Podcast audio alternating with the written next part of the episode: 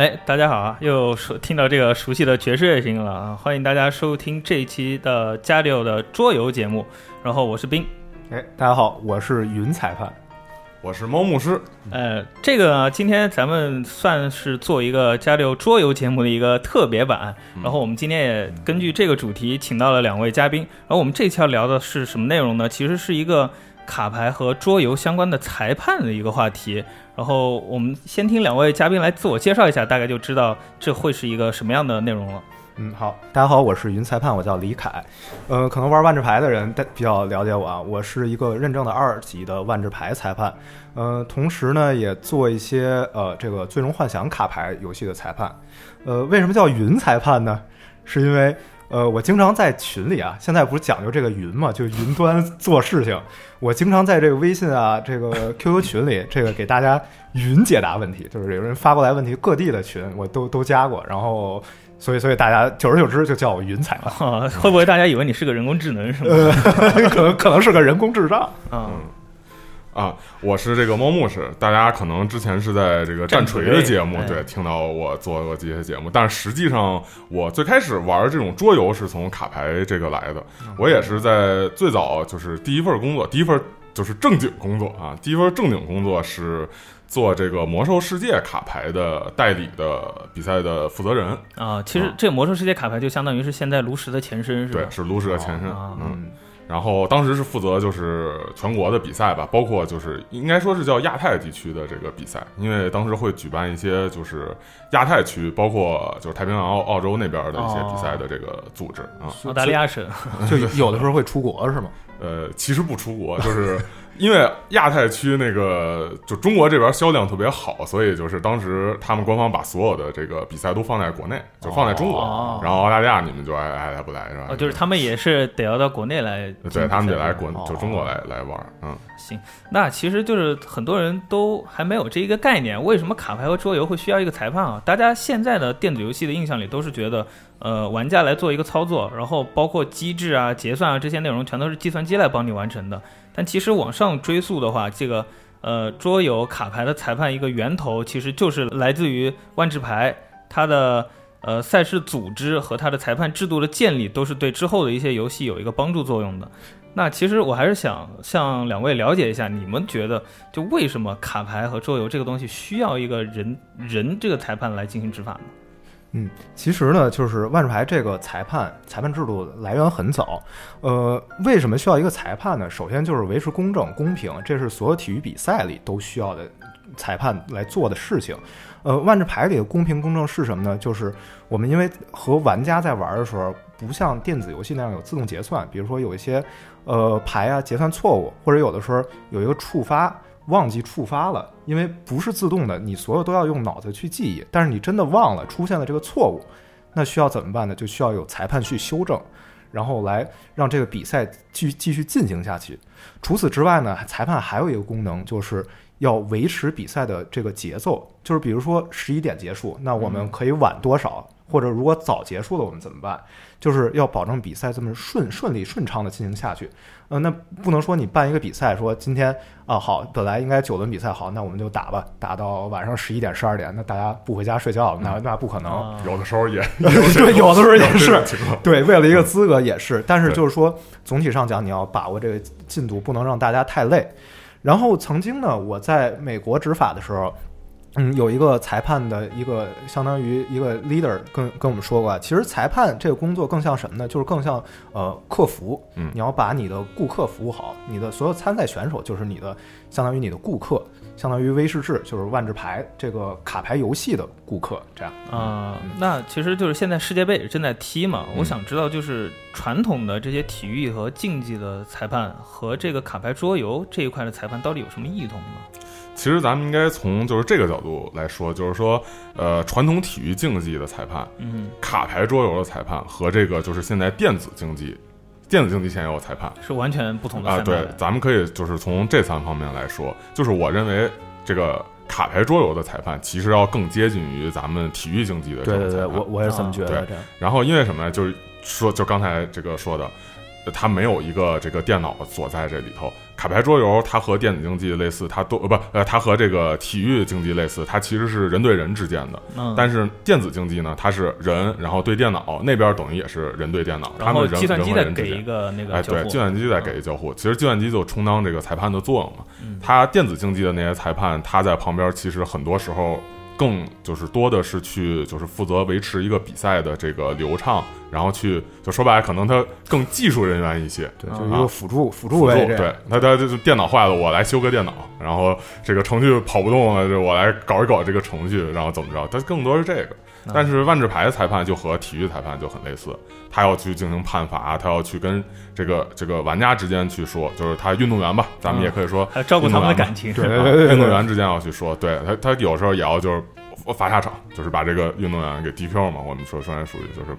也会有一些这样的事情。对，嗯其实嗯，我补充一点，就是说，你作为一个万智牌裁判，就或者说卡牌游戏裁判，你需要同时具备几方面的知识。就是说，你不是光具备这个游戏知识就够了，比如说这个这几张牌怎么互动，这几个什么这几个操作应该怎么做，你这是最基本的。对，这是最基本的一方面。另一方面呢，就是比赛的知识，比如说这个比赛应该几轮，如果这个比赛出现了什么什么状况，或者它是怎么样的违规，比如说作弊啊，或者是比如说呃违反体育道德，嗯或者呃说说你这个黑鬼什么，这这种时候你应该怎 怎么处理？这这这做出这种行为的牌手。就这比赛方面的规则你也要懂，你就是相当于至少两方面规则你都要懂，你才能成为一名裁判。啊，就是从我们这个，因为我们之前是就是我是组织方嘛，就是那个呃组织的那个方面嘛。嗯然后从我们这边来说，就是官方实际上是不愿意出面去干一些事儿的。裁判其实是 就简单来说，就裁判其实是我们雇来给我们打杂儿的，啊那就临这么一说时工就这种。实际上就是其实是这意思对，这么一是说就真的就是雇来的客服，是对，真的是雇来对，真的就是这样。因为就是说，其实这个事情很好理解嘛，就是嗯。官方如果说出面去干一些什么事儿，比方说这个赛场上有两个玩家争执打起来了，官方不能去出面去说去去给怎么着，那官方出面了，他就一定是就是官方人出面了，一定是代表是官方的，他做的所有的东西都一定是就是说代表官方的这个语言，啊他很多时候要维持自己官方的这么一个包括中立啊，包括这样一个就是客观的一个形象，所以裁判就成为就是帮助官方去解决一些这种事情的事儿，就甚至可能有时候呃就是就是有一次我们就比赛那个场地。嗯，说是没选好哈，还是怎么着？就是不巧了，就是那选的场地旁边开始施工，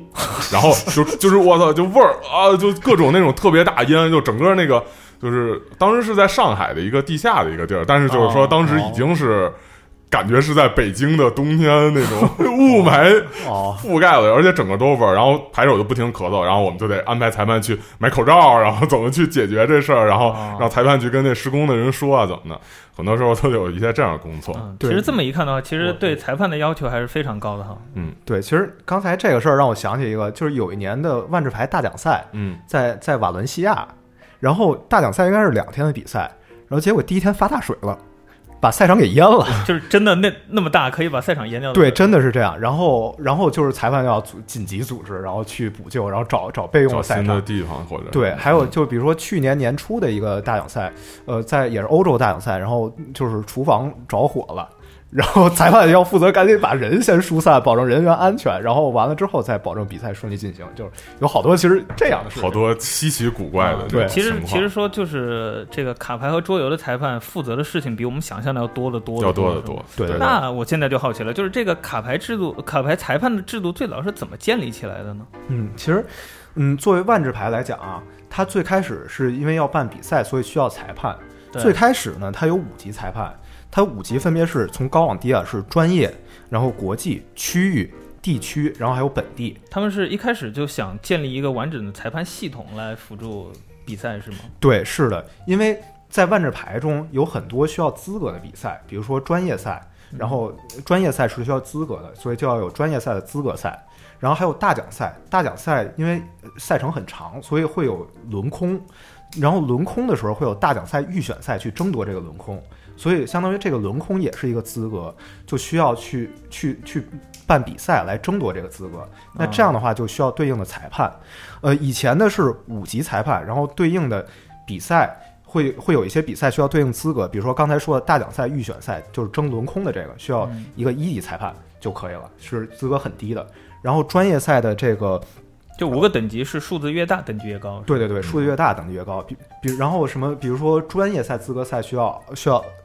需要三级，然后再往上的大奖赛可能需要四级，然后到世界杯这种最高级比赛，可能五级裁判就出来了。啊，其实就是之前思路老师有录过一期，就是万智牌在自己的发展之后，觉得他这个可以做一个很严谨的一个对战比赛，嗯，所以他们就觉得需要一个赛事的组织，也一方面是帮忙推广这个项目，所以就是跟这个赛事同步的，也就有这个裁判体系建立起来了，是吧？嗯对，因为本身万智牌这个游戏是一个逻辑性特别强的游戏，所以很适合带入这个规则，所以自然而然就会出现这么一个组织。然后，当然在改制之后呢，会有一些问题。现在的万智牌裁判只有三级，然后就是把以前的四级和五级都归到三级，然后权限也对应有有所压缩。然后赛程呢，就是这个比赛的系统也是做了改进，所以就会没有，嗯，现在没有这个大奖赛的预选赛，所以就会导致有一些一级裁判没有事情做，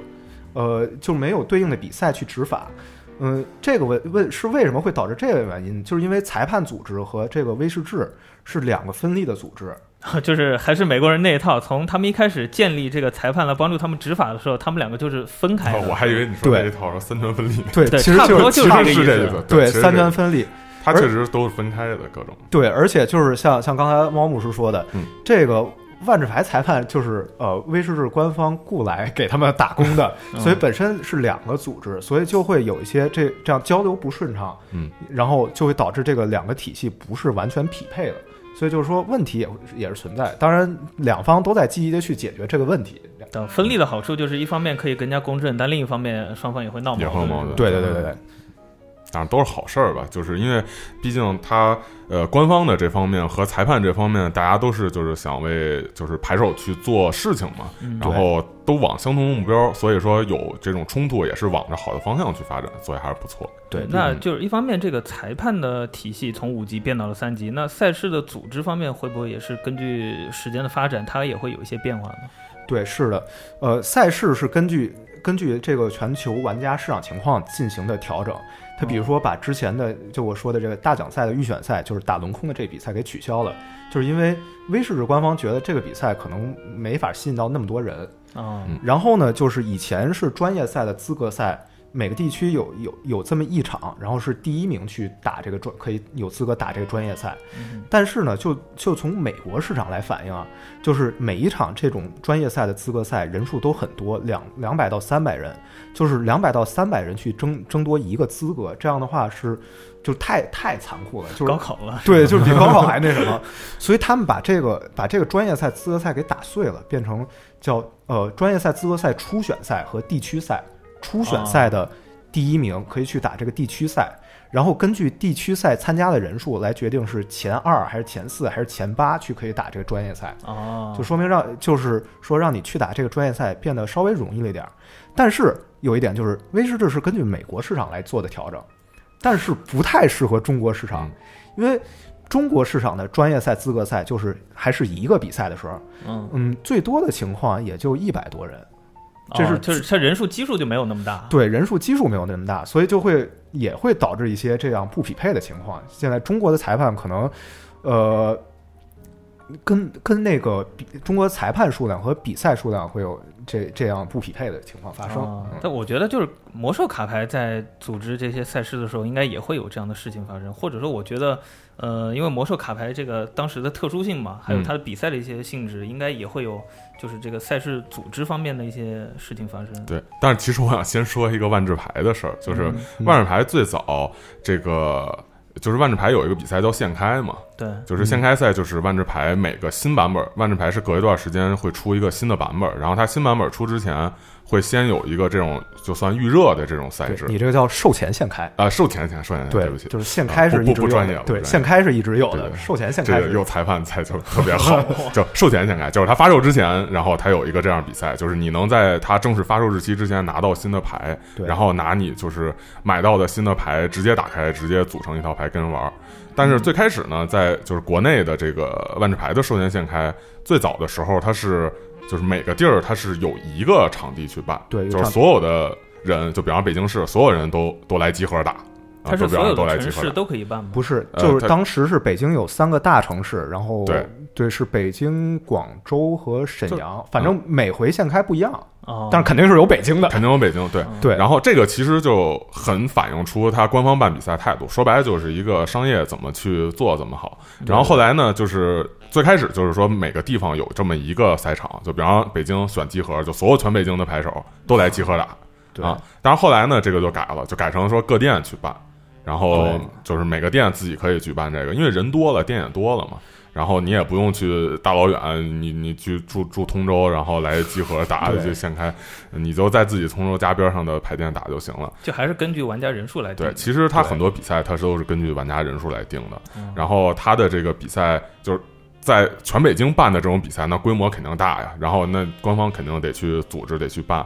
得去找裁判。但是你说这个店的这个比赛，就就很多店，他可能老板自己就他不不一定有裁判去那什么，对，因为嗯因为这种级别的比赛我们叫一般级别，一般级别是什么？就是大家休闲娱乐级别的。所以就是说，你不需要那么严格严格的规则执法，对，就快快乐乐快乐肥宅快乐牌嘛。嗯 然后就是就大家玩高兴就好，所以所以就不需要那么严格的执法。所以有没有裁判其实无所谓。无所谓。嗯、对，但是你像刚才我说那些要资格的比赛，就必须得要有认证资格的裁判作为主审，他这个资格才会官方才会承认。就是相当于这个选手，然后就是主办方，然后嗯。包括这个举办的场地，包括这些排店什么的，其实都是有一个具体的制度在里头的。对，就平常玩一玩呢，就是正常玩一玩，但如果涉及到积分和你之后要打的世界锦标赛的话，什么就需要专业的裁判介入了。对，而且。有的店可能就是我们那会儿办就是魔兽的比赛，有的店可能还办不了，就是我们也有就是那种国家预选赛或者是什么的，就是国家的那个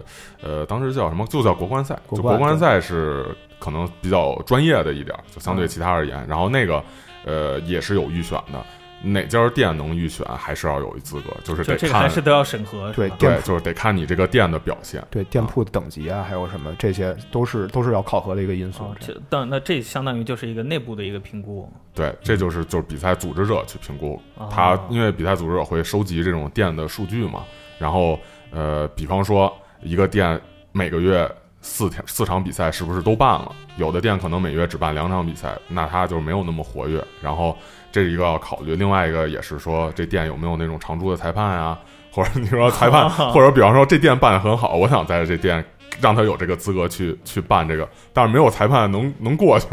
然后啊，这个呼叫一个客服。对对对对对，然后没有没有裁判能过去，然后这个店就也得考虑他能不能办，要不然你自己搞个裁考个裁判，或者你怎么着，要不然你店就办不了。对啊嗯，大，我现在就更加好奇了，你们两位是当初是怎么想成为裁判，然后最后又是怎么成为裁判的？哦，我成为这裁判经历比较比较逗逼，因为我就喜欢听这样的故事。对，因为呃，我我其实玩牌很多年了，然后嗯，大概零二年开始接触吧，然后到想成为裁判，大概是在一三一四年，嗯玩了这么长时间，十多年牌，我就觉得我在规则方面特别牛逼，就是就是谁也超不，就就是肯定有人能超过我，但是我比你们大多数都牛逼。那毕竟人工智能嘛，然后然后我就说，这这应该我我考裁判嗯稳过，肯定没问题。然后就想想考一个裁判。当时呢，我在一个一场大奖赛上，呃，碰上了一个他有那个裁判的一个工工作台，然后他是裁判发发问题，然后就让让大家来回答规则问题，然后有奖品。然后当时我答对了一个挺难的问题，好多人都没答出来，我自己一个人答出来。而且那时候是我还在在美国上学，我是拿非母语答的。然后对，那个裁判说：“哇，你好厉害，要不要成为裁判？”我说：“当然好啊，好啊，好啊。”嗯然后，然后我他说：“你给我留一邮箱，回头发点资料。”然后后后来说：“好啊，好啊，好啊。”然后就给他留一个邮箱，然后就没有消息了。呃意思意思的是吧？对，然后我就等啊等，等不来。后来转过年，一四年，然后我们再打一个售前现开，就是刚才猫牧师说的嗯售前现开的时候，然后我看有一个人，就是还这时候还是在美国，因为在中国会有有些麻烦的事情，对吧？待会儿我会说，就是嗯，还是在美国的时候，嗯，就是我看见有一个人打牌间隙在做题。然后我说啊，这个为什么不好好打牌？然后问了一下裁判，说热爱学习，热爱学习，对就是嘛。我问他他干嘛呢？他他我就问问裁判说这题是什么题？他说是考裁判题。嗯我说这题做过了那就是裁判了。他说是的。我说啊，那给我来一份儿。感觉你又被诓了。没有没有，这个是真的。我这个是说正经的。对，我说我说给我来一份儿，然后他说好啊好啊好啊，然后就给我打了一份儿。然后打之前问你你要什么语言呢？我说中文。他说繁体行吗？我说可以。然后后来打出来之后一做，然后哎过了。然后然后说恭喜你你是裁判。我说啊，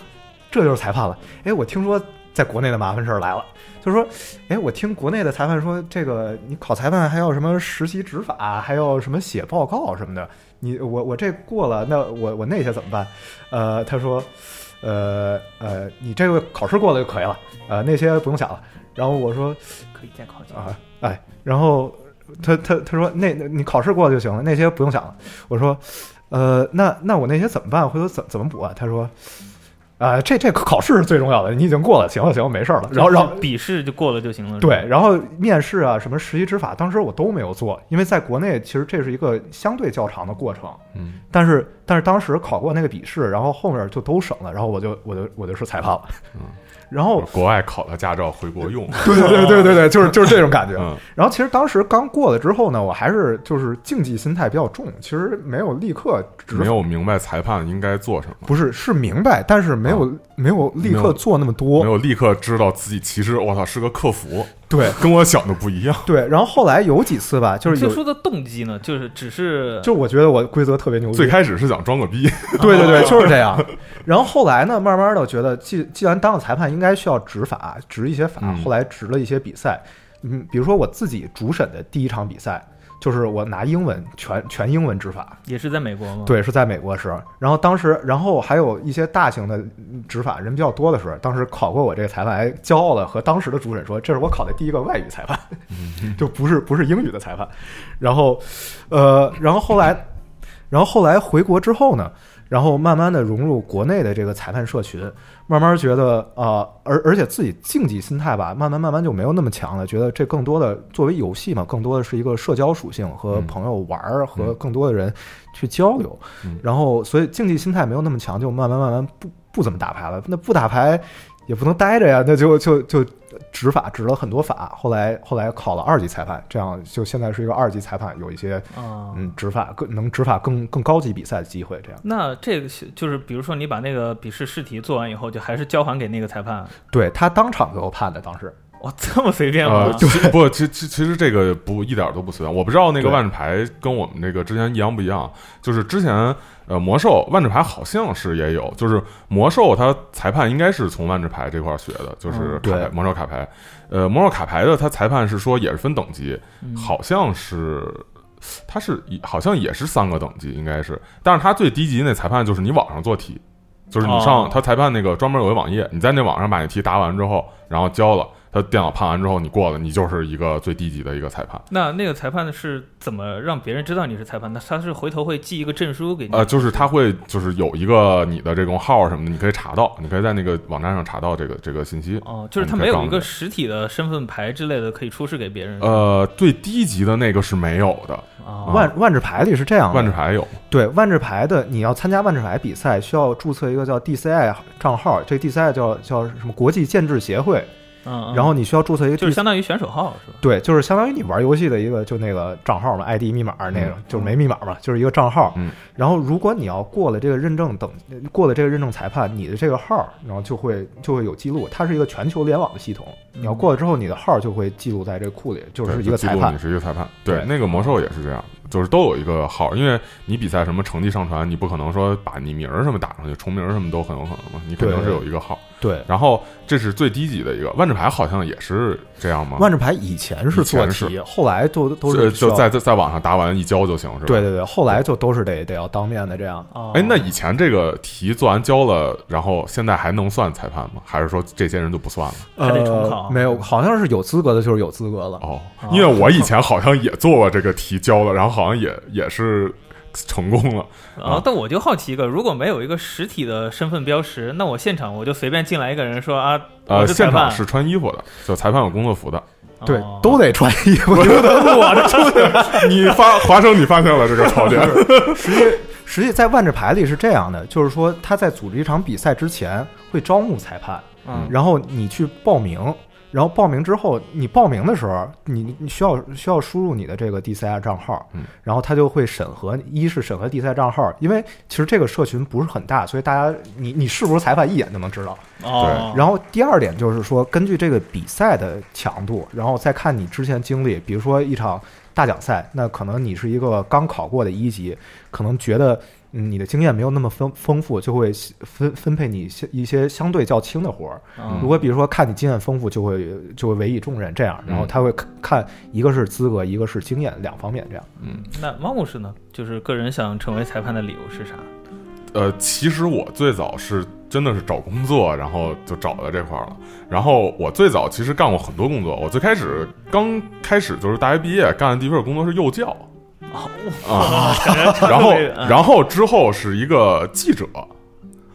然后最后这这两个都就是很快就就不干了。然后后来呢，就找工作的时候，然后正好是当时魔兽世界它的那个就是魔兽世界 TCG，它 TCG 它那卡牌游戏嘛，呃呃，魔兽世界 TCG 其实最早在国内也就是卖这个补充包，因为大家可能知道，就魔兽世界有幽灵虎这个这个东西。我靠，幽灵虎这是。啊，就幽灵虎是啥？幽灵虎就是魔兽世界里一个就是透明的老虎坐骑，然后就对很拉风，因为当年的魔兽世界没有现在魔兽世界这样，呃，每个版本都出好多好多各种各样的坐骑。嗯当年坐骑就那么几种，呃，部落就四种，联盟就四种。那当你不是这四种人也骑一个透明的老虎的时候，那你你说啊，就是身价就完全就是开着宝马是吧？就这种感觉。对，而且当时我听说啊，就我我他们好多人都在撕这个幽灵虎，然后我就问他们说这个东西大概多少钱？他们说得过万，就这一张这撕这个甭幽灵虎的撕包撕就是补充包，，就是补充包，因为万智牌和魔兽世界它都是就是卖那个补充包嘛，对，然后就是你一盒补充包，呃，有三十六包或者二十四包，就根据魔兽世界当时这个包的数量还不一样。然后呃有这么多包，然后这些包都是随机的密封好的，你拆开了是什么就是什么。那有的人拆开了里头是幽灵虎，就属于是那种海报，你知道吧？就是说那个一下就在那个魔兽世界 TCG 里面有一张非常非常珍惜的卡，就是和坐骑一样的对叫幽灵虎。它它不是一般的那种卡牌，它是一个就是刮刮卡，上头有一个那种防涂层，然后涂层下面刮开是一个电子码，对你输入到魔兽世界里头，你输入电子码，它就给你这么一道具，可以兑换这样，，这其实是它最开始的一个就是吸引大家来买的这么一个方哦，法。还有这个套路，对对对对对对，然后当时我就问这幽灵虎多少钱，他们说得过万，然后我就说，我我我这么贵，那是不是是不是得特特别牛逼这属性？他说没有任何属性加成。我说啊，就只是个兑换码。啊，就是一个就是，就是一个做是好看，就是好，纯粹是纯好看，好看炫耀的一个。因为当时真的是就是魔兽世界这个游戏，你特别火。里头有一个这种完全跟别人不一样的，那真的是，因为你想在，因为魔兽世界你也不花钱买装备，你也你也不花钱，你花钱只能买点卡，对那你说有什么可以炫耀的？你怎么让别人知道你是煤老板？你怎么让人知道你自己是这个国家公务员？对对对 你怎么知道自己的这个让别人知道自己身份不一样？对对对嗯，那不就骑这个？所以最开始魔兽世界是里头有这么一东西，这个东西就让这个整个游戏就是更偏向于去很多人去倒买倒卖这个东西，而不是它的对战，不是它竞技本身。但是后来呢，这个就是这游戏设计还是一个竞技游戏。他还是想让他去做成一个这种竞技对战的，所以呢，就就开始国内引入了这种呃比赛啊，引入了这种裁判。最开始国内的代理他只是一个卖货，当然后来他要做这种裁判，要做这种比赛，支持玩家的这种社群什么的这些，所以他就要招一个这个裁判的人，然后我就去那公司面试了。然后面试的当天呢，正好碰上一个经销商，啊，是我认识很多年的一个朋友，然后然后我就面试，我跟人打招呼，哎你好。啊，他来了，然后我进去面试，面试完了回去，过几天给我打电话说那个呃那个说你通过了，你可以来上班。然后我之前跟那个经销商问了情况怎么样，那经销商说你挺好的，说了好多好话，然后就我就我就进这个公司，然后开始就等于正经的开始了第一份工作嘛。啊，靠缘分，靠缘分啊。那当时也是因为自己对这个感兴趣，然后进去之后，其实我的工作还是组织比赛，而不是说是执法什么的，就是更多的是呃官方和裁判之间的一个这种交流。我要去组织裁判，然后负责裁判啊工作，帮包括帮这个赛场的裁判订饭啊什么的，就啊这些。这也是这个负责的。对，这是我就是官方的嘛，因为我是官方嘛，负责这个，就是负责准备比赛的材料啊、找场地，主要是负责这些工作。嗯嗯，那就是成为裁判之后，对原先的生活会有什么影响吗？因为就是和大家印象的裁判不一样，就感觉这个裁判还是挺正式，要求挺高的。嗯，会不会对原来就比如说，不是说裁判就当一个副业就随随便便当的吗？对，其实呢，就是网上有一张图，就是你你当万智牌裁判的时候，实际是怎么样？然后可能别人眼里看着，哦，大法官特别正直，其实你自己自己自己真正干的时候，就是就是戳那儿挂机。哦，就看着是吗？对，其实更多的时候，嗯，如果你要执法一些小，呃，不是，你如果你要执法一些比较专业级别级别的比赛的话，因为牌手本身都是很竞技的牌手，他他是知道这个比赛流程是什么的。其实你不用有太多的帮助，他们也能顺利进行比赛。就是可能有一些真的是特别扯皮的纠纷，你要去判定到底应该是哪方说的对，哪方说的不对，就是你要根据你自己的观察、自己的调查来给出一个呃，来给出一个判定。然后呢，更多的就是你要那个保证比赛顺利进行。当然，比赛呢一般就是一开始开始的时候比较乱，然后一旦这个比赛开始了，一轮一轮其实很快的。那其实我我自己感觉呢，就是当当当裁判之后，一是哎还还能看人打牌，挺有意思的；二是哎站在旁边看打牌，对对，二是没人敢赶你，对，二是往那儿挂机出一天。三是呃，就是就是也也不太累，因为你打牌实际很多思考嘛。你这个哎，这人厉害，光看没对你不用自己思考，不用想，脑子不累。对，三是你挂机一天，哎，还有报酬。是 是，对，因为因为裁判毕竟是店家雇来帮你去去举办比赛的，所以肯定是要会会给你报酬的。嗯，对，所以就是有很多吧，其实就是把打牌打牌的时间没变，然后就是把打牌的时间里干的事儿变了一下，但是实际也没没有太太就是说方向性改变，所以。嗯，其实是跟以前差不太多的，唯一需要平衡的就是你打牌和这个执法的时间，因为可能你要是这场比赛你要执法，肯定就不能打，所以你要。有有些有些人可能当了裁判之后，偶尔会执法一些比赛，打的比较多。然后有些可能是执法特别多，不怎么打。所以就这点是你要平衡的。嗯嗯，那我听刚刚讲，就是说，如果这个裁判就是你获得了裁判资格，但这个裁判不是说上面分配给你一定要去哪一家，就很多情况是你可以报名的。对对对，就比如说大型的比赛，那就是会有公开的报名的一个一个地址，然后你去报名筛选。如果小型的比赛，一般比如说店里的比赛，就是刚才说的有一些资格赛都是一个店承办的，嗯，那那可能一个裁判或者两个裁判最多就够了。那会不会就因为我这个，我平时我有其他的主业，然后我考了裁判，然后我很久就不去执法任何一场比赛，他会不会取消这个资格？会的，每年维持裁判资格是需要需要一定执法场数的。哦，然后比如说小型店店的比赛呢，那就是这个店家自己去联系他比较熟悉的裁判，这样。是不就不用报名，就不用那那么走那么复杂的流程，就很简单就可以了。嗯嗯，就总的来说，这个裁判对生活影响不是特别大，是吗？对，其实就是你周末的时间，因为因为这些比赛肯定都是放在周末，不可能是放在上班的时间，所以所以基本上你你去执法的时间也就是周末的时间，你只要把周末安排好就可以了。嗯，可能比较大就是那种就是大型比赛，大型比赛。就是比方说周五、周六、周日那种，对，就需要你请假，然后来到这块儿。对，可能会耽误一到两天，因为你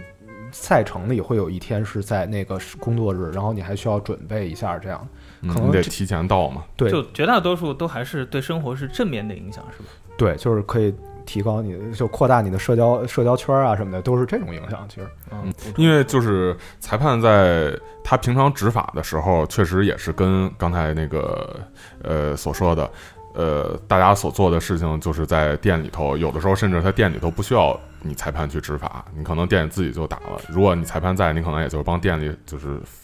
上传一下成绩啊，记录一下这种什么东西不多。对。但是，呃，在那种大型比赛的时候，确实需要我们裁判做一些比较多的工作，因为很多比赛是三天的，比方说他周五、周六、周日这三天，然后你裁判不可能说周五再到，你周五就比赛，他肯定得提前一天，你可能还得提前，就是到可能你周四的早上你可能就得到，或者周四中午就得到。中午我们可能要给裁判先开会，然后讲一下这次比赛有什么。呃，重点注意的事项，这次用什么东西，要提前开这个会。但是你要说作为玩家，你可能周五晚上到，你可能周五都不用，就是请请一天假，你可能周五就是公司下班了，然后周五晚上去那儿就行了。但是裁判就不一样，裁判就必须得提前到，这可能会对就是大家的生活啊，或或者有一些的影响。对，实质本质上的一个大比赛就是相当于一个布展嘛，就是一个展，然后你需要什么时候干什么，然后哪块是什么，就需要安排好，这是裁判的。一个职责之一，就是裁判其实是要和主办方同步来进行这个工作。对，是的。啊，行，那就是双方你们在就是当裁判的时候有没有遇到过一些嗯你们印象比较深刻的呢？不管是出糗的，还是那些让你们觉得感感人的？哦，呃，我说一个，有一年国冠赛吧，就是就是最开始咱们不说什么情绪比较激动，就是碰上真碰上一个情绪比较激动的选手，嗯他就是那是一场就是叫呃世世界杯预选赛，就是那个冠冠军可以去参加当年的世界杯，然后是 听着跟足球似的。对，是一个很重要，是是一个很重要的比赛，很重要的比赛。然后呃有有一场，就正好午饭之前，有一个牌手呢，然后叫裁判他们出现一个问题，然后后来这个牌手呢，因为自己一些操作不得当，然后就犯犯了错误，然后所以吃到了一个判罚。嗯然后后来打完之后呢，这个判罚是什么样的处罚呢？这判罚肯定是和那个足球里面黄牌、红牌或者那个篮球场上的技术犯规这些是不一样的。对，呃，简单的来讲，有些简单错误可能就是直接倒回，或者是就维持原来场面；有些无法修复的，就维持原来场面继续打。然后，因为因为你要维持原来场面继续打，可能也是对一方有利，一方不利。因为有些人可能使错了牌的技能，嗯，所以所以可能本来不应该不能这样，他用这样可以这样了。那所以就对他有利了，就本来不能消灭这个生物，那变成呃他用这个消灭了这个生物，那显然就对他有利。但是有的时有的时候会不会修复，因为过去很长时间了，他们发现的时候，但是有的时候就会修复，就是立刻发现，比如说，然后就是我印象里他应该是。嗯，裁判给出的裁定好像不是很严重的判罚，但是是因为他犯的错误，所以这个场面是对他不利。一开始对他有利，后来突然就对他不利了。嗯然后呢，然后他就输了。输了之后呢，大家都离去之后，然后他就自己一个人趴那儿默默的抽泣。然后后来就突然站起来嚎啕大哭，啊啊！就这样了吧？这样，然后说这我一定留了深刻我印象。我我为这比赛准备了两个月，就这我不接受，我不接受，就就他就是为为这比赛准备很长时间，然后说这个结果，因为因为好像那一轮是比较关键一轮，就是说输了之后他进八强希望渺茫，然后就非常，然后就他后后来就输了，然后就非常渺茫，然后就他心里很不甘，然后就跟那儿哭了半天真的，跟考试一样啊！这个对，高考，对，然后我我 高考对当时我我就站旁边儿，然后然后就就我我就僵住了。我我我虽然也知道这阵是怎么回事，但是我就僵住了。我到底我我应该不应该上去上去安慰安慰他，还是？但是毕竟是他自己犯的错误，其实也无可厚非啊。嗯然后我我我就心里比较犹豫。然后这时候有一个比较经验丰富的裁判过来说，就给我挥手，不不，你就放他那儿就行了，就就让他自己自己平静平静就好。后来那个人呃哭了一会儿，然后平静下来吃饭去了，就是这样。嗯说到这个，我倒想起一个，就是也是说情绪激动什么，正经威胁到人身安全啊啊，就是其其实这还可能呃是个有名的牌手，然后那咱们名字 名字我就不名字就算了吧。然后，然后是是什么呀？就是有一年我在天津去执法一个比赛，然后当主审，然后那个呃，当时比赛就是进行还比较顺利，但是就是有一桌特别慢，啊，就是他别人都打完了，他没打完，然后这时候裁判要加快这个速速度，要去给他数回合，就是几回合之后一定要结束，然后再根据当前的这个情况来判谁输谁赢，嗯就数回合。然后呃，我就去给了他们桌每人一个 slow play，就是呃，慢速游戏，对，就是就是说你们俩都打太慢了，然后拖延拖延什么的。对其实这是一个不怎么严重的一个，就没什么大事儿的一个东西。对，就是一个口头提醒，可能连黄牌都都不算的程度。就就只是口头警就就是意思就是你们快点儿，但是它确实你累积很多次，它还是会升级的，对对对就还是会变严重的啊。但是呢，据说就是我也不不是我也不是亲身经历啊，就是据说后来别的就是牌手跟我说，说这个两个玩家的其中一个。一个很有名的牌手，然后说这个打完比赛特生气，说要下就是要要要趁我那个回去的时候揍我，然后，但是，但是，但是那天我是住宾馆的，是住赛场的，所以根本没有精力回去什么去哪儿这个路程那这这其实算威胁裁判人身安全。啊。对但是也是听说或者什么，或者就是一时气话，就是我很生气什么的这种，然后可能别人就给他劝开了对哦，在万智牌里这是一很严重条目，叫叫违反运动家精神。这个，这其实所有的体育竞技项目都会有。对这个当然，这个事儿确实是我若干年之后才听人有人跟我说，说 当时他说要揍你，以一种开玩笑这心心态，可能甚至说，可能我比方现在再去碰上这个这个这个牌手，因为其实我跟这牌我也认识，就是这个要揍我这个，然后我可能我去碰上他了，可能说这事儿大家都会觉得，嗨，当时就开玩笑一笑了之。当然，确实当时是有，就是我相信可能确实有的牌手在过程中可能会有这种特别就是生气的情况，尤其是你打牌。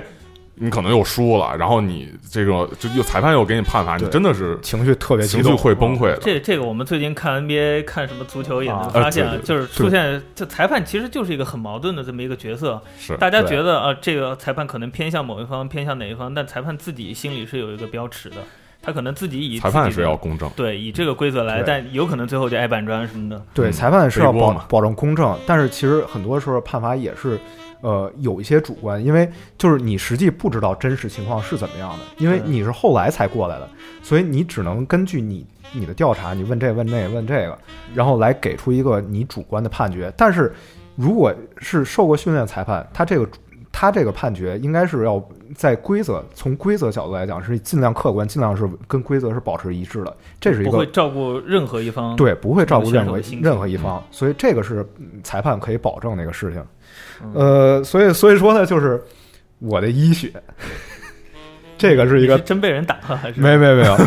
就是我我 我们裁判里有一个有一个这么说法嘛，就是呃，因因为有些很严重的事情，我们要把选手取消资格，就直接把他从这个比赛中删除掉。就是一开始说的 DQ，对，就是我们所叫 DQ，、对 DQ 是什么的缩写呢？呃，disqualif disqualify 就是取消就资格。取消资格。嗯啊对然后呢，一般的现现在的万智牌裁判，呃，可能一级的很少有机会去 DQ DQ 一个人，但是我我有幸作为一级的是 DQ 过一个人，呃这值得一说。对，这个人就是就是真的是一个作弊很多次的人，然后哦正好我执法那次他抓着过他作弊有一回。就是这个套牌，你你作为一个套牌，应该是放在那儿码好，正反都是一样的，都是朝上的。比如说，然后就有一回在一个比赛，是一个要自，就是冠军会有一个资格的比赛。然后当时八强呢，我说，呃，八强人比较多，可能看不过来，因为是一个、嗯就在一个牌店里，就我一个裁判，我可能嗯看不过来，然后就就没有全看。然后最后打到决赛了，我说决赛我一定要好好看一看吧，因为因为就两就两个人了，这这再看不来说不过去了。然后我就说坐在一个人旁边，然后说好，请开始，开始了。然后他抓起起手的牌之后，我发现有有一张牌倒过来了，就是正面朝上是吗？呃，就是就是正面朝下，就是正正反正反反过来，嗯。有一张牌倒过来，我就想啊，那如果有一张牌倒过来，可能他洗牌的时候没小心，这牌他的这个剩下牌库里应该会有牌也是倒过来。的。嗯。我就说你们先进行比赛，然后不要不要耽误时间，然后我把你牌库里牌倒过来，我帮你我帮你倒过来就完了。嗯，后来呢，我我一看他的牌库，发现他这个牌库里所有倒过来牌和他手里倒过来这一张牌是同一张牌。哦，对，当时的那个环境呢是呃，就是快攻套牌比较流行。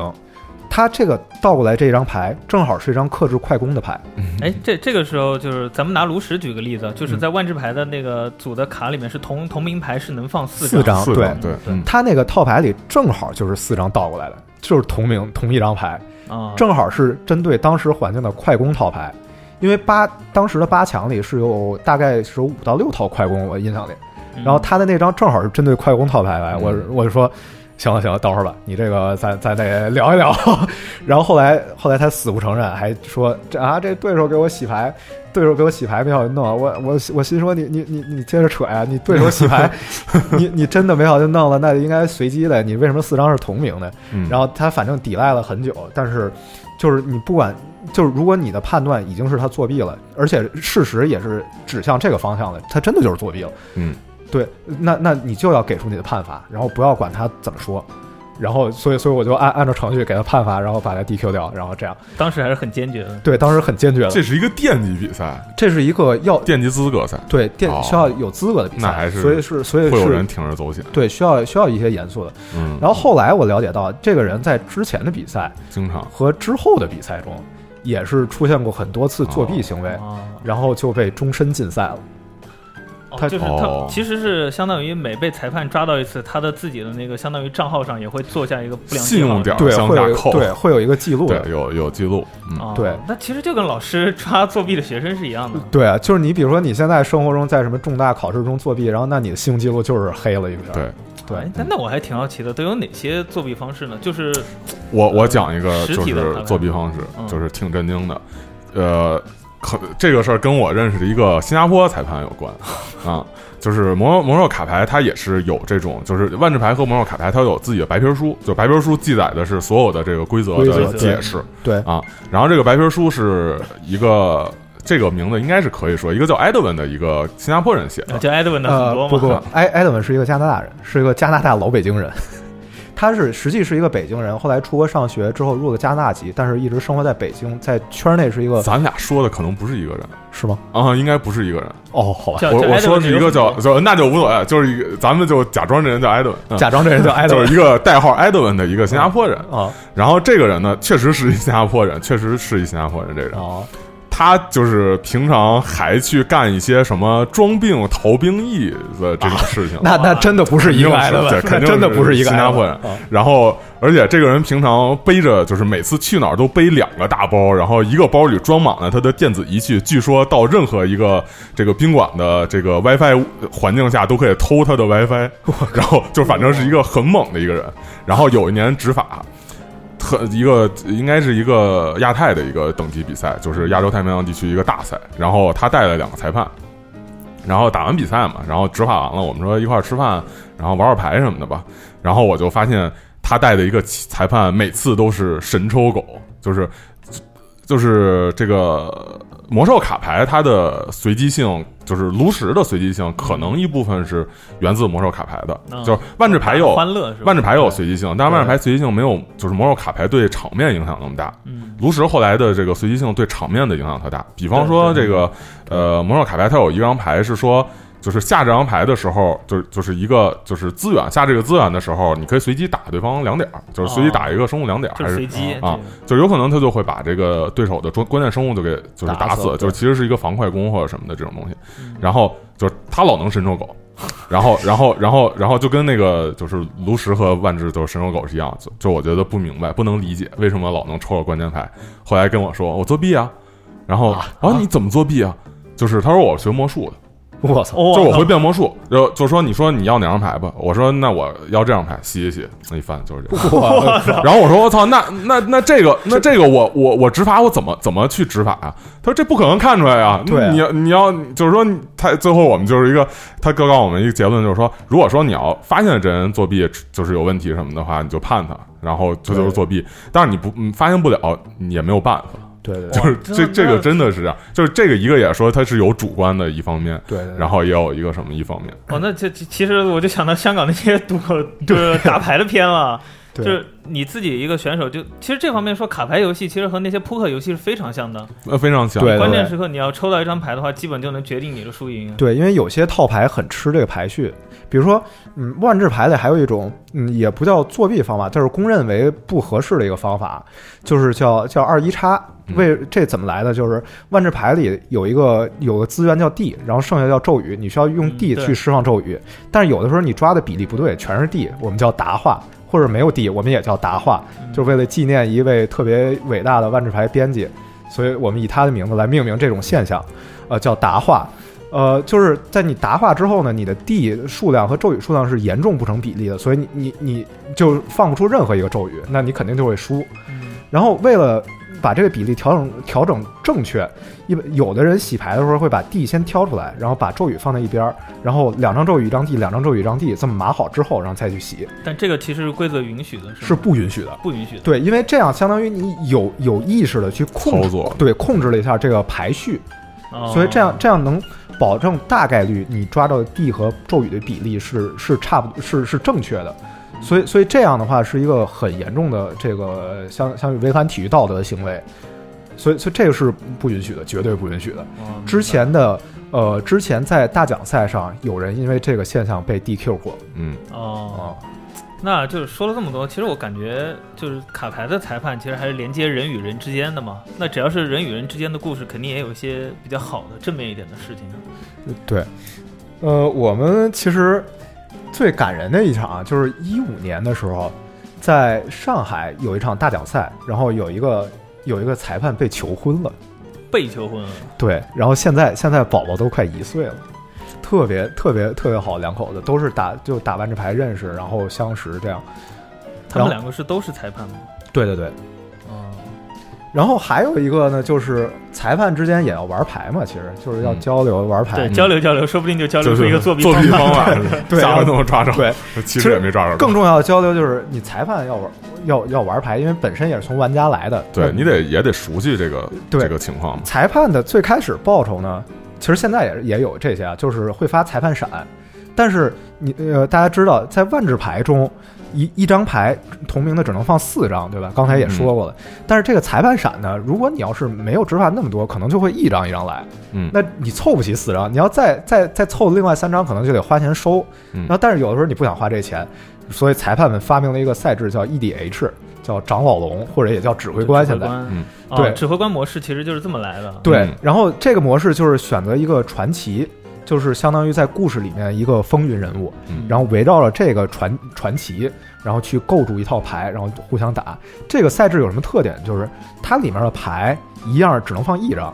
嗯。哎，这裁判这这裁判闪说一样一张就有地儿用了，而且就是因为因为有很多故事里非常著名的角色，然后你都特别喜欢，然后特别喜欢他的不管是性格啊、形象啊，还是什么，你都可以为他去组一套 EDH，然后裁判之间，然后把这些乱七八糟裁判闪塞进去，然后再放点自己想想想要试尝试的牌，组出一套牌，娱乐性很强。一般呢，比如说像我刚才说，我可能竞技性没那么强了，然后就演化成这种中老年 EDH 牌手，然后就就经常跟人去打一打 EDH 也特别好玩。因为 EDH 它本身有有意思的地方，还有一个是说，就是你每样放一张，你抓的就比每样放四张更随机嘛。嗯对你打相同场就是相同场面的情况就少。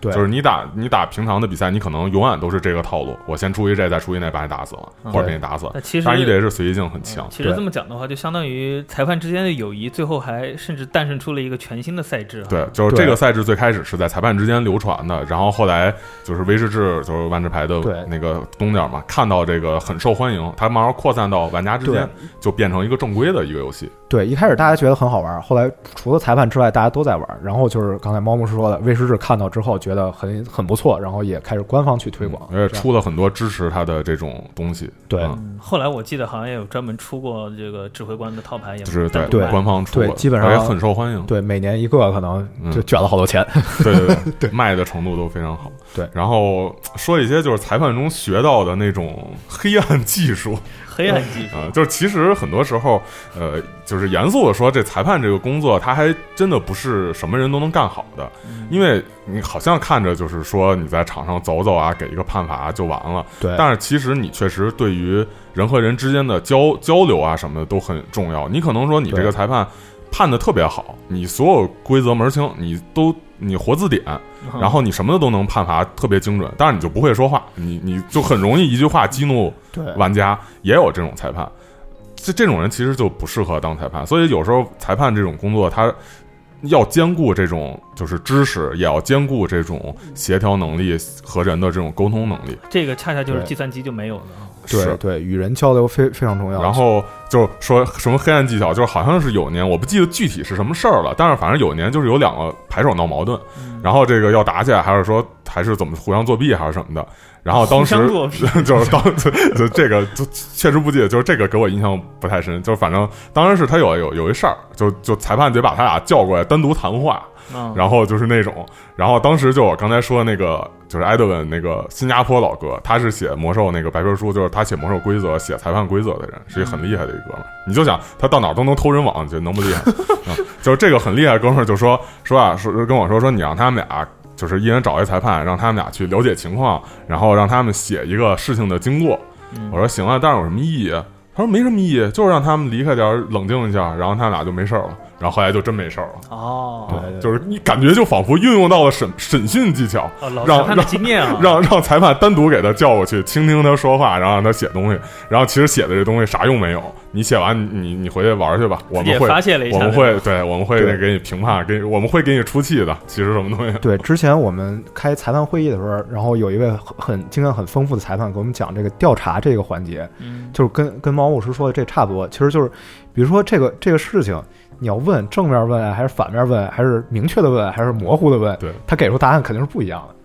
哦然后你要掌掌握这个，嗯，就比如说他他当时举过一个例子，特别特别有意思，好像跟调查关系不是特别大，但是特别有意思，就是嗯嗯，你在比赛中你是不能以非游戏的方式来决定胜负的。嗯怎么理解？就比如说你要打万智牌比赛，然后，